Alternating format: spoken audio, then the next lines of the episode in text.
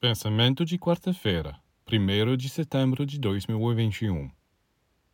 Alguém me disse: Como é maravilhosa a fraternidade e tudo o que você nos revela. Ah, é extraordinário.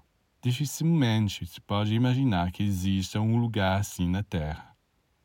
Mas, quando penso que vou voltar ao meu trabalho no meio de pessoas que levam uma vida tão materialista e desordenada, eu me pergunto qual é o objetivo de tentar transformar a vida de alguém. Como então somos obrigados a voltar e viver como antes? Não vale a pena tentar mudar nada. Qual é a resposta para isso? Tais objeções provam que esta pessoa não entendeu a utilidade e a eficácia de nosso ensinamento. O ensinamento nos dá critérios e métodos para lidar com todas as condições difíceis da vida. Sem o ensinamento, porém, somos arrastados por todas as correntes caóticas e logo somos engolidos, perdidos.